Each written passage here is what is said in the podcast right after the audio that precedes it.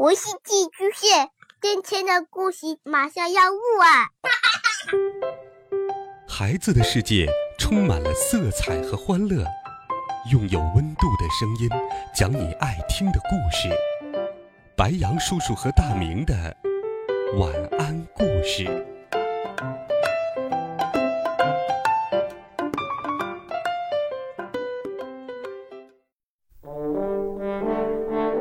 小朋友们、同学们，大家好，欢迎收听白羊叔叔讲故事。今天，白羊叔叔给小朋友们准备了一个好听的童话故事，一起来听《皇帝的新装》。许多年以前，有一位皇帝国王，他非常喜欢穿好看的新衣服。皇宫的衣橱里已经有一大堆衣服了，可他还不满足，整天想着要找更好的。有一天，来了两个骗子，一个胖子和一个瘦子，他们到处跟别人说自己是世界上最好的工匠，他们能织出谁也想象不到的最美丽的布，这种布的色彩和图案。非常好看，做出来的衣服比天上的云彩还漂亮。没多久，这事儿就传到了皇帝的耳朵里，他急忙把胖子和瘦子招进宫里。听说你们能织出世界上最漂亮的布，可是真的吗？皇帝问。瘦子连忙点头哈腰。当然是真的了，陛下。我们不但可以做出世界上最美丽的衣服，而且这还是一件奇妙的衣服，只有聪明的人才能看见它，而愚蠢的人只能看见空气。您穿上了它，就能分辨出谁是聪明人，谁是个笨蛋。皇帝一听还有这样奇妙的衣服，高兴极了。就赏给他们一座宫殿，又给了他们好多好多的金子，让他们专门给自己织布。从此，人们经常听到宫殿里传出叮当叮当的声音，深夜还能看见里面透出明亮的烛光。两个人好像很努力的样子，可是谁也没见过他们织出的布。皇帝等啊等啊，急得不得了。他很想去看看布织成什么样子了，可是万一什么也看不见，自己不就是个笨蛋吗？他想来想去，还是不敢亲自去看，就派了身边一个最聪明、最诚实的人去那儿看看。这个大臣到了骗子的宫殿里，看见胖子跟瘦子。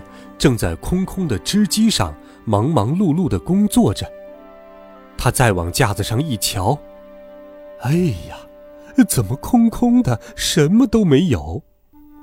老大臣吓坏了，揉了揉眼睛，仔细地看了看，可是他还是看不见任何东西，因为的确没有什么东西可看。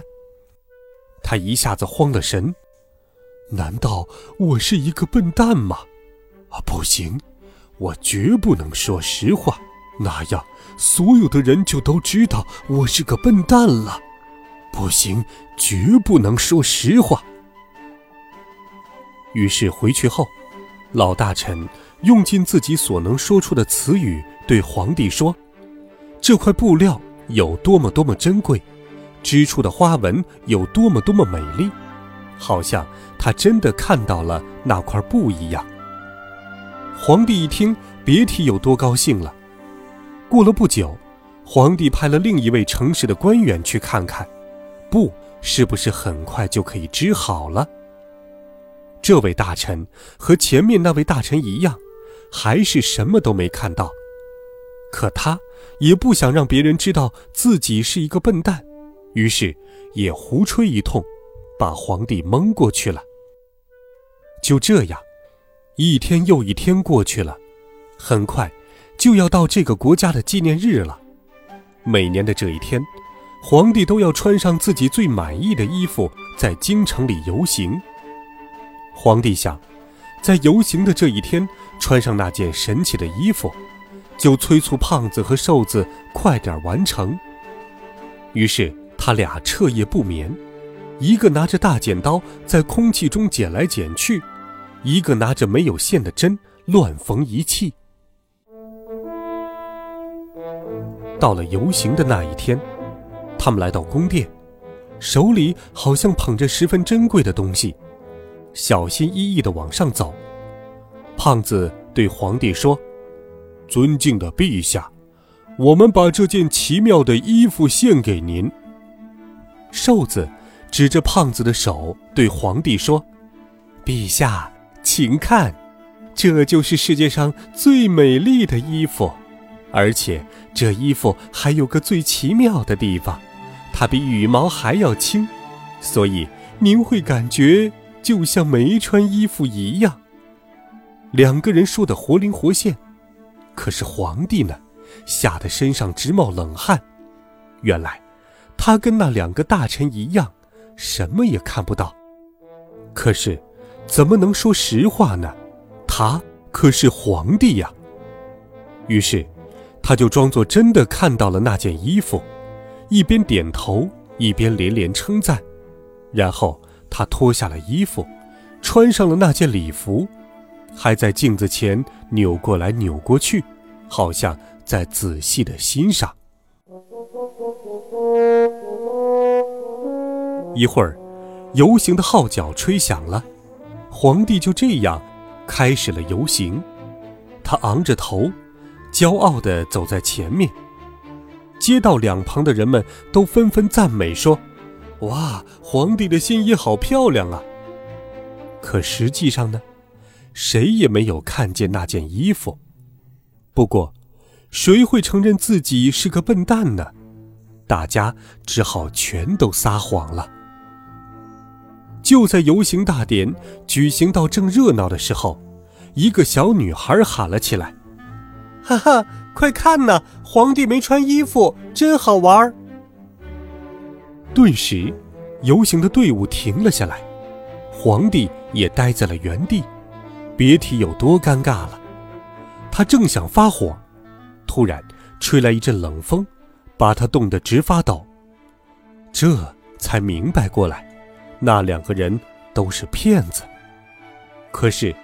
皇帝被人骗是一件多么丢人的事儿啊！大家知道会笑死的。没办法了，他只好光着身子在街上走来走去，心里气得都要爆炸了。小朋友，故事中的骗子就是利用大家谁都不肯承认自己笨这个弱点，欺骗大家的。可事实上呢？假装聪明的人才恰恰是最愚蠢的人呐，你觉得呢？欢迎留言告诉白杨叔叔，微信搜索“白杨叔叔讲故事”，每天都有好听的故事与你相伴。孩子们，晚安，好梦。